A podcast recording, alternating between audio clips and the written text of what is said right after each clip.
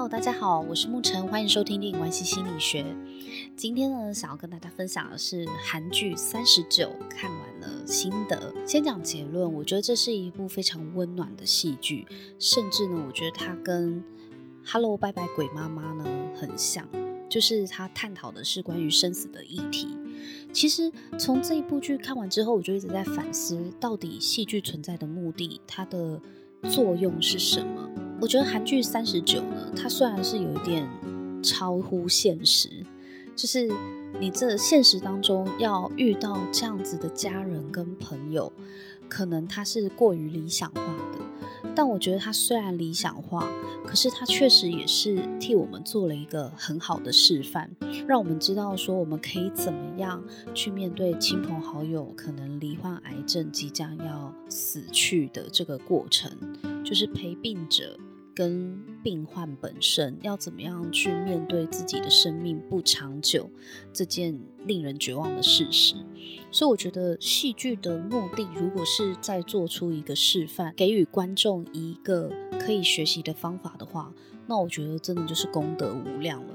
所以在看这一部剧的时候，我其实内心非常的感动，我觉得非常的温暖，因为它几乎把我们对于家人、对于朋友。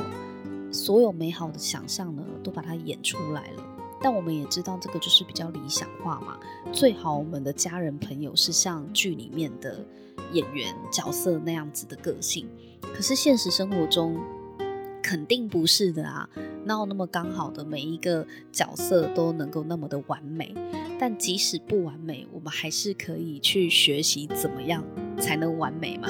就是怎么样是一个更好的对待、更好的态度，在彼此的关系之间。所以我很喜欢这部剧。我其实看剧很少哭的，我不是一个很容易看电影流泪的人。就连看《嗨 Hello 拜拜鬼妈妈》呢，我都是最后两集才哭的。可是，在看韩剧《三十九》这一部剧的时候，它只有十二集。可是我告诉你，我每集都哭诶，我真的每集都有一个点，然后触碰到我的内心深处，就是让我。边看边流眼泪，尤其是后面两集的时候，真的是哭到连我女儿都跑过来问我说：“妈妈，你怎么了？你还好吗？”我说：“没有，妈妈在看剧，我很感动，里面的朋友要死掉了。”然后就啪就这样哭了。我女儿就吓到，就赶快拿卫生纸给我，然后跟我讲说：“妈妈，你不要再看了，你每次看这个都会哭，很好笑吧？” 就是，唉。就真的很感动啊，因为啊，我觉得虽然我不是孤儿，我这样讲可能我爸妈会生气吧。哎呀，千万不要给我爸妈听到这一集或看到这部片。我不是孤儿啊，我我我是我爸爸妈妈的。可是，在我内心深处的的感觉啊，就是我其实常常觉得我的家人不懂我，在我的。人生的成长过程中，包含现在的心境上面，我觉得在我在我人生很多重要的时刻、重要的挫折的时刻的时候，给予我心灵上最大陪伴的就是朋友。父母也是给予我很多的帮助，但是都不是心灵上的啦，就是我们家人的相处。我爸妈是给我比较物质上的，或是比较实际层面的帮助，可是心灵上的，通常，嗯。他们比较没有办法给我心灵上的支持，因为我爸妈还是比较传统的的那样子的教育方式，其实对我要求很严格啊，然后很容易看到我做不好的地方。如果我犯错，他一定会先骂我：“你为什么会犯错？你错在哪？”而不是先去想要关心我或理解我，就是很传统的父母嘛。所以其实在我心灵。心灵上面，我觉得支持我很深的都是我的好姐妹，我的朋友。所以以灵魂家人来看，我之前的 podcast 里面我就有讲到，其实不是只有有血缘的才叫家人。对，有一些是跟你没有血缘关系的人，可是你的灵魂反而跟他比较靠近，这个我称之为灵魂的家人。所以有时候有一些亲子关系是真的很让人失望的。就像《三十九》这一部剧里面，美昭她终于找到她的亲生妈妈，因为她是孤儿嘛，她是被领养的。她有一天终于跟她的亲生妈妈在监狱里面见面的时候，她真的是气到说不出话来，因为他的亲生妈妈对他完全没有想要关心的感觉，反而就是就是一个只在乎他做什么工作啊，很像那种隔壁的八卦大神，就是并不是真的很在乎这个女儿。对，所以美昭很生气，所以真相不一定是令人舒服的，亲子关系也不是那么的。令人期待，有一些亲子关系反而是令人失望的，我完全可以理解。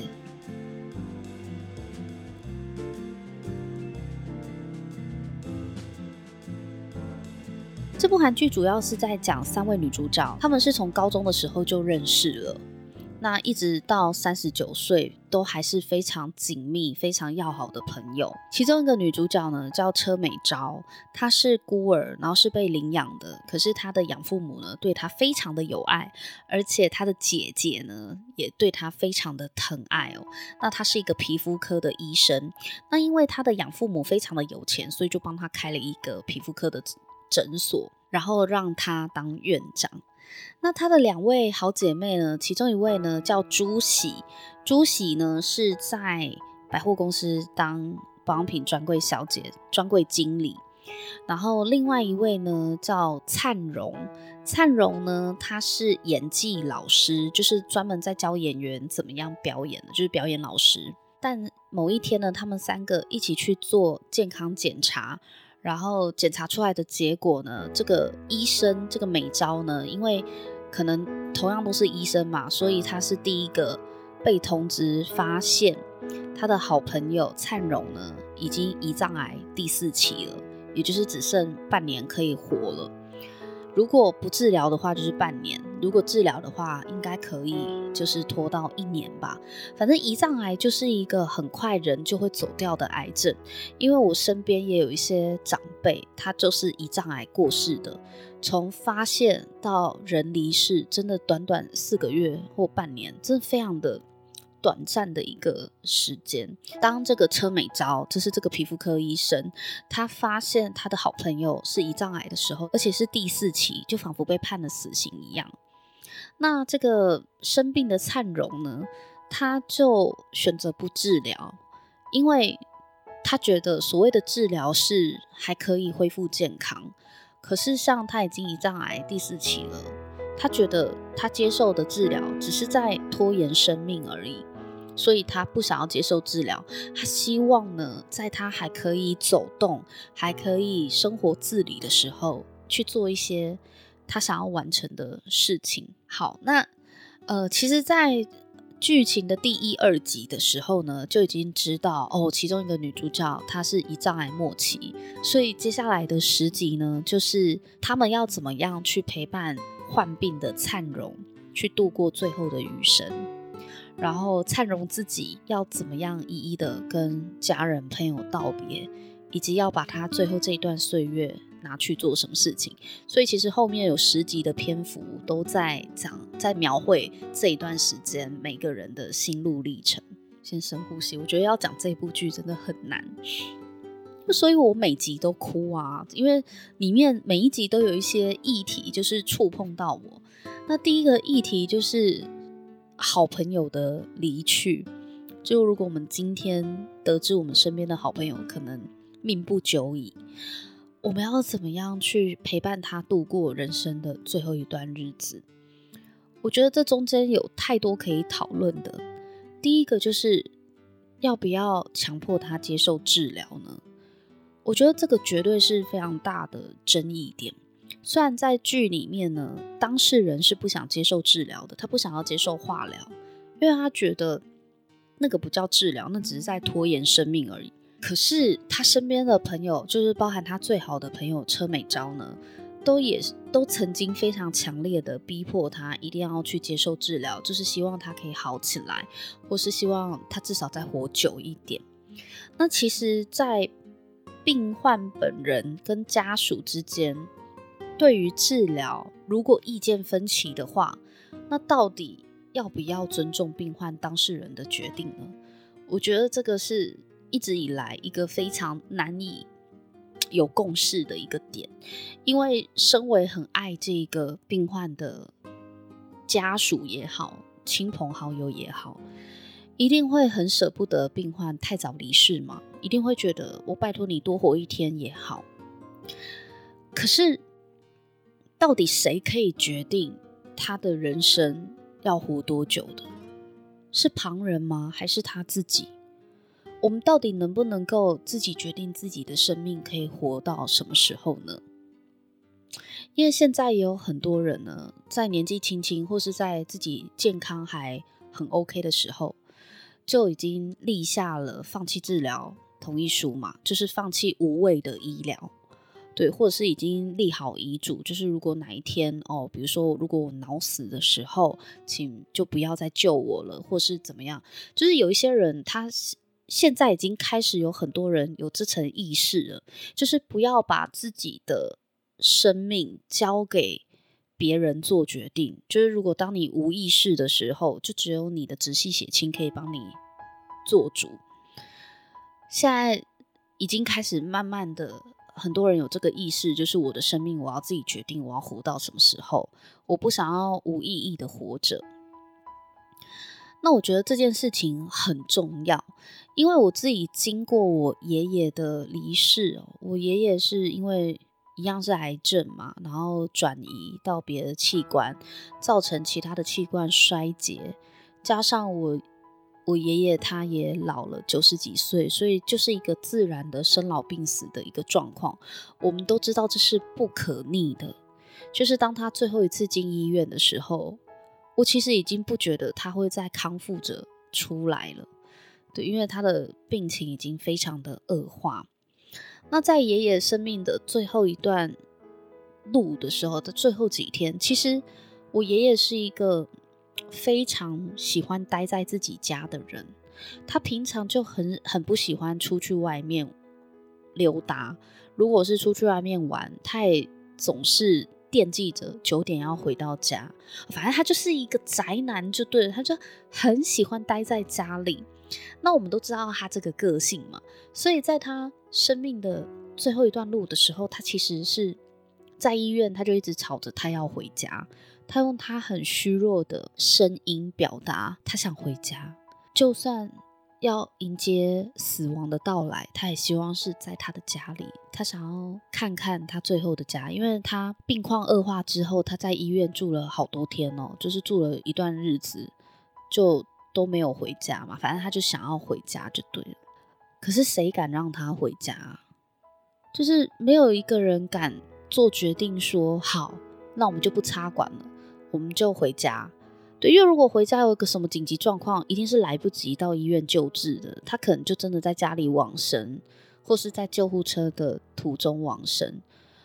我觉得当时就是我的爸爸、我的长辈们，就是我的伯伯们，没有人敢做这个决定。对啊，因为换成是我，我可能也也不敢做这个决定，因为因为那等于就是放弃治疗嘛。我觉得要家属放弃治疗是一段很。很痛的路诶，就是我们那么深爱的父亲，那么深爱的祖父，但是就是 不敢让他回家嘛。可是看他在医院吵着要回家，又很不忍心，就会觉得好两难，好挣扎哦。所以在三十九这一部剧里面，我们又看到了女主角，她其实是放弃治疗的。那她身边的好姐妹一开始当然觉得很生气啊，包含她的情人、她的爱人也很生气，会觉得说：“拜托你，你就接受治疗嘛。对啊，你接受治疗，说不定你可以在这个世界上的日子变得更多。”可是呢，最终他们还是尊重这个灿荣他的决定，因为。毕竟这是他的人生，他的生命。我觉得这是一个很好的态度，就是也让我反思说，我们生者什么时候要放手？就是其实有很多时候是身边的人比较执着哦，不放手，反而会造成患病者更痛苦。对，那我觉得现在这个风气跟这个观念呢，有慢慢的在扭转，就是。大家可能开始会去学着尊重患病者他自己的决定，而不是我们身边的人的执着，希望他多活一天是一天，但是很没有品质的活着，或者是他最后的遗愿未能完成，因为他就不能啪啪照了嘛。对，我觉得这这个是第一个，呃，我非常有感的议题。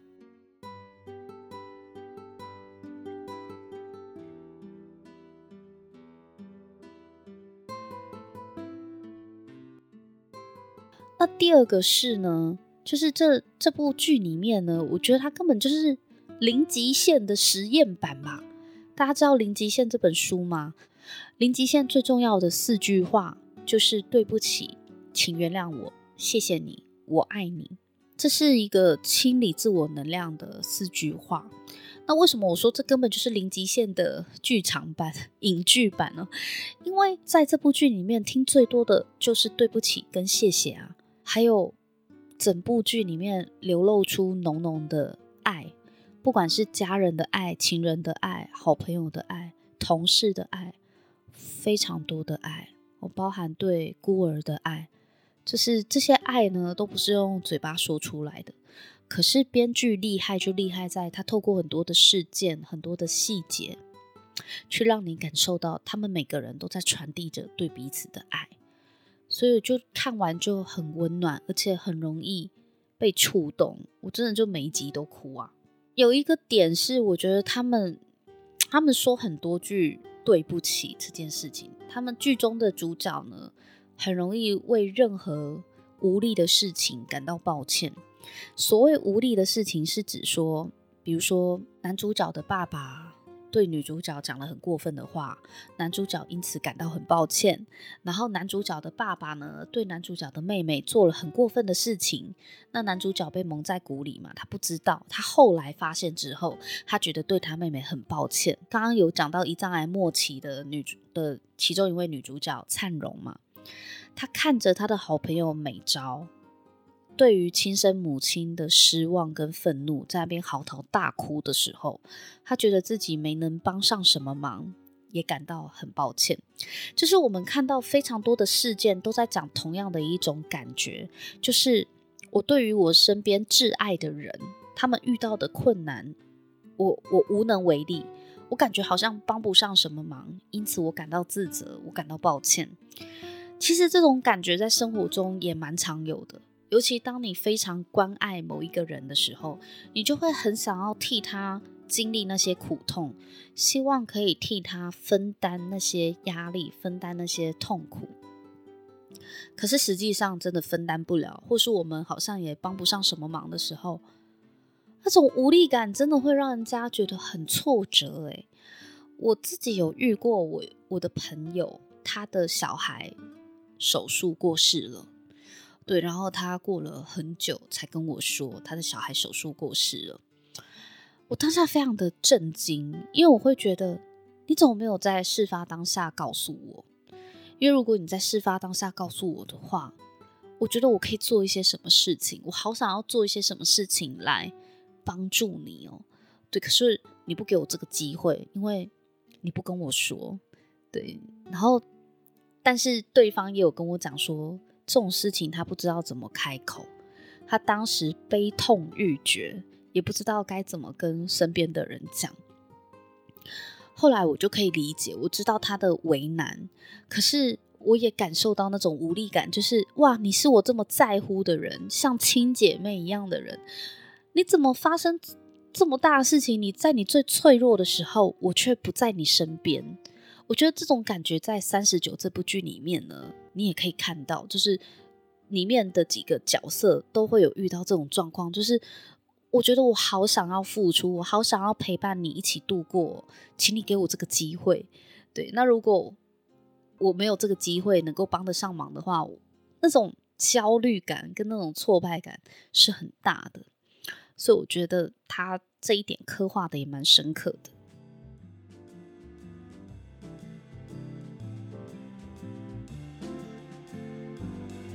然后再来，还有一个让我很印象深刻的一幕呢，就是胰脏癌的这个女主角呢，她其实她一直很喜欢她以前的男朋友啦，就是他们之前曾经有交往过，叫珍惜。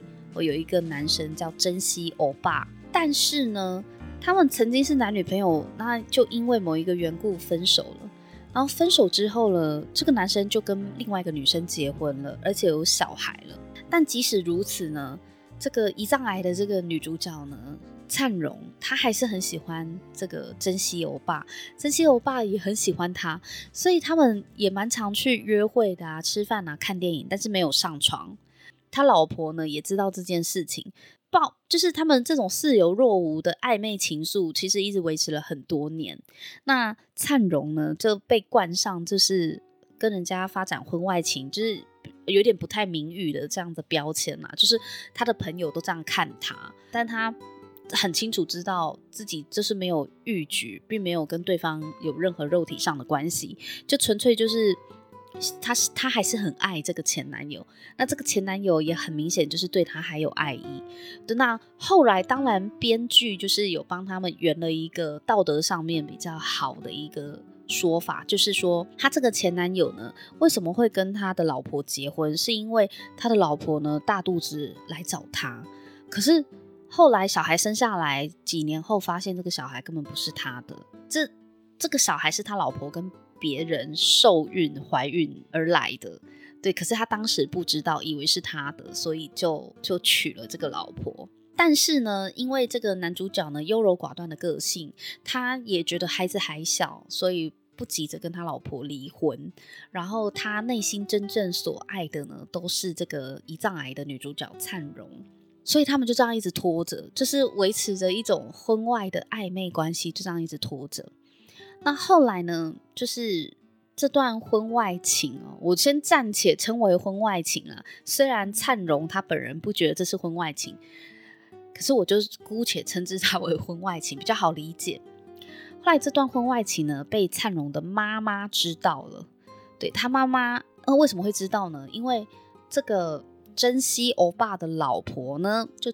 就就是找上了灿荣的爸妈，就去他爸妈开的餐厅呢，就是找上这个爸妈，然后跟他们讲说：“你女儿勾引我老公，你女儿呢抢我老公。”那他妈妈就非常的生气，然后就把女儿大骂了一顿，就是很而且还很凶狠的要打他，就说他女儿怎么这么的。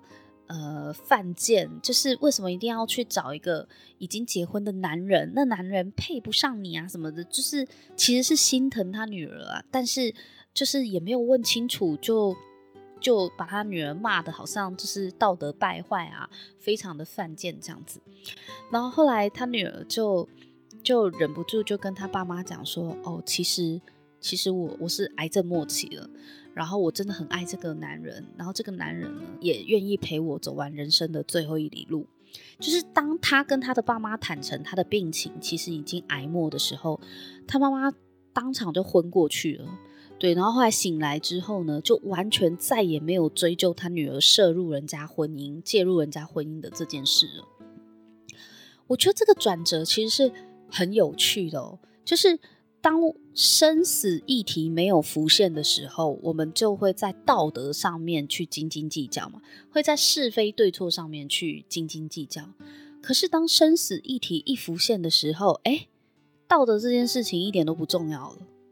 你说他是不是真的介入人家婚姻？他就是啊，他真的就是啊，这个很明显啊，编剧也没有想要模糊他，甚至他身边的好姐妹。就是刚刚讲的那个车美昭嘛，那个皮肤科医生也一直骂他说：“你可不可以不要再发展婚外情了？该断的就要断了。”所以编剧也没有要去呃回避婚外情的这一块。对，可是你看，在生死面前，就是道德其实真的已经不重要了。最重要的是，你有没有好好的了结这段缘分，然后跟你想要告别的人。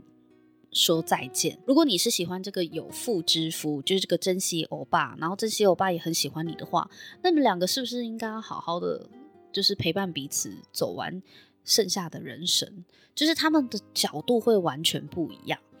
那我刚刚讲说，在生死面前，道德好像不是那么重要，是非对错好像不是那么重要。我觉得这才比较符合自然界的人性，因为自然界的人性在面对生死存亡议题的时候，其实没有人在管道德跟对错的，不是你死就是我活啊。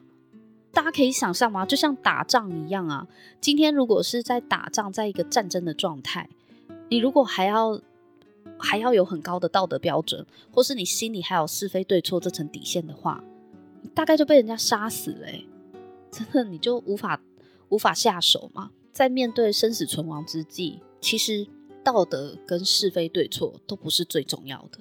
我觉得这个在。灿荣的妈妈发现他已经是癌症末期的时候，那个前后对他的态度判若两人，就非常的明显。好，那灿荣他在他最后的这段时间呢，他到底做了哪些事情呢？他其实是希望身边的人都过得好啦，所以他也鼓励他的两位好姐妹朱喜跟美昭呢，能够。完成他们的梦想，比如说朱喜呢，可能就是交到男朋友结婚啊。那美昭也是啊，美昭后来也交到自己的男朋友，然后感情发展的也不错。对，那灿荣呢，他一直很想要当演员，只是当初呢，因为一场意外哦，错过试镜，害他就没有往演员这条路去走，就变成。表演艺术指导老师嘛，演技老师，对。可是他在他生命的最后一段时间，他就想要去挑战看看他这个未完成的心愿，所以他去参加了试镜，然后也真的甄选上某一个配角，就是有自己的一个作品。大家可以想象吗？如果你只有半年可以活的话，那你还有什么样的心愿是想要去完成的呢？我就觉得哇，这真的是一个好大的问题哦。我们都以为死亡离我们很远，因为我们还年轻嘛。这个剧中的三位女主角也才三十九岁，所以叫三十九嘛。对，三十九岁真的不是一个能够想象跟死亡这么靠近的年纪耶。可是之前我就有听过前辈跟我讲过一句话，他说啊，棺材里面装的是死人，而不是老人。也就是说，不是只有老了才会面对死亡的议题，很多生命年纪轻轻就走了，对，然后走得措手不及，对，所以如果先跟大家说，健康检查真的超级重要的，大家一定要定期的去做全身健康检查，你才能够知道你自己到底身体的状况有没有一些隐忧，有没有一些未爆弹。好，那。三十九岁的年纪，他就被诊断出胰脏癌末期，哇，这真的是一个非常晴天霹雳的坏消息，这是一个噩耗。但是好就好在他利用了剩下的时间去完成他没有完成的心愿，然后去跟身边的人该化开的心结化开了，然后该感谢的、该道谢的、该道别的，我觉得他其实真的。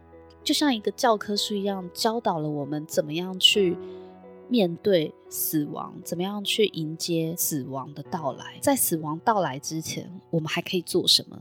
包含了他的好朋友美昭呢，就是帮他办了一个有点类似生前告别式。就是灿荣啊，他就有写下说，如果他过世之后，他的訃闻要发给谁？那这些名单呢，都一定是他这辈子很。跟他交情有一定的交情，或是很有特殊意义的朋友嘛？对，那每招呢，就把这个名单呢，就变成了一个早午餐的邀约，就是让大家一起到某一个地点吃早午餐，然后那一天就安排这个珍惜欧巴呢，带着灿荣去这个餐厅同样的一个地点去吃饭。那灿荣后来就发现说，哎。怎么巧遇了好久不见的朋友谁谁谁，然后后来又发现，哎，怎么隔壁桌谁谁谁也在？结果当他环顾四周一看，才发现他写在这个附文发送的名单上的朋友全部都来了，就全部都被邀请到这家餐厅了，等于他们包下这个餐厅就对了。然后这个是他的好姐妹美昭安排的，哇，这一段我也是真的哭到不行。大家接获到这个邀请，其实基本上就已经知道灿荣的病况了，就知道哇，他已经癌症末期了，就知道这个是要来跟他最后的道别了。我觉得生前告别式啊，也是我曾经很想要举办的一个，我这个念头啦。对，我曾经有想过这个念头，因为我不想要就是我死掉之后才知道原来别人怎么看我的，才知道原来我在我朋友的心里面是多么重要的。对，我不希望当时我已经离开了这个人世间了，我才有机会。就是用灵魂的方式去看别人怎么追忆我，或者是怎么分享他们印象中的我。我希望可以举办生前告别式，就是希望可以在生前的时候，不止他们追忆我啊，我也很想要表达我对他们的感谢啊。对，我希望可以有一个可以亲口跟他们道谢跟道别的机会。那我知道现在有一些呃。生命礼仪的单位哦，可能有这样子的一些服务，就是关于生前告别这样子的一个概念，但不是说真的要办得很像丧礼的那种告别式啦，不是。其实像三十九这一部剧里面，它就是用一个早午餐的约会，然后让灿荣呢可以跟在座的各位就是讲讲话，我觉得这样子很温馨的，这样子就够了。那也不一定要到自己真的是癌末的时候再来举办这个生前告别式。怎么讲？死亡也不是只有癌症一种，就是身边有很多朋友真的就是无预警的，可能意外啊，可能心脏病发、心肌梗塞，可能下一秒就不在了。在这两年，我们看过了非常非常多的无常，所以你真的不知道明天跟死亡到底哪一个先来。所以生前告别式，它不是说一定要等到你身体出状况之后。你才要来举办，我觉得这个想法一直在我的脑海里面了。我觉得这这一块可能也是未来人们的某一项需求吧，就是对于自己死后的安排，或对于自己生命尽头的安排，他或许也有这样子的需求跟商机存在。总之呢，非常推荐大家可以去看《三十九》这一部。剧哦，我觉得它是一个非常温暖的一部剧，让我们看到很多跟亲情、跟爱情，然后跟友情之间相关的一些示范，就教我们怎么样去面对。然后两位男主角呢都很帅，像是暖男的两个代表，两个类型都非常的温暖，男主角都很温暖，所以看完心情会很好哦。所以推荐给大家，在 Netflix 上面呢，大家就可以看到《三十九》这一部韩剧。好，今天就跟大家分享到这边，我们下一集见喽，拜。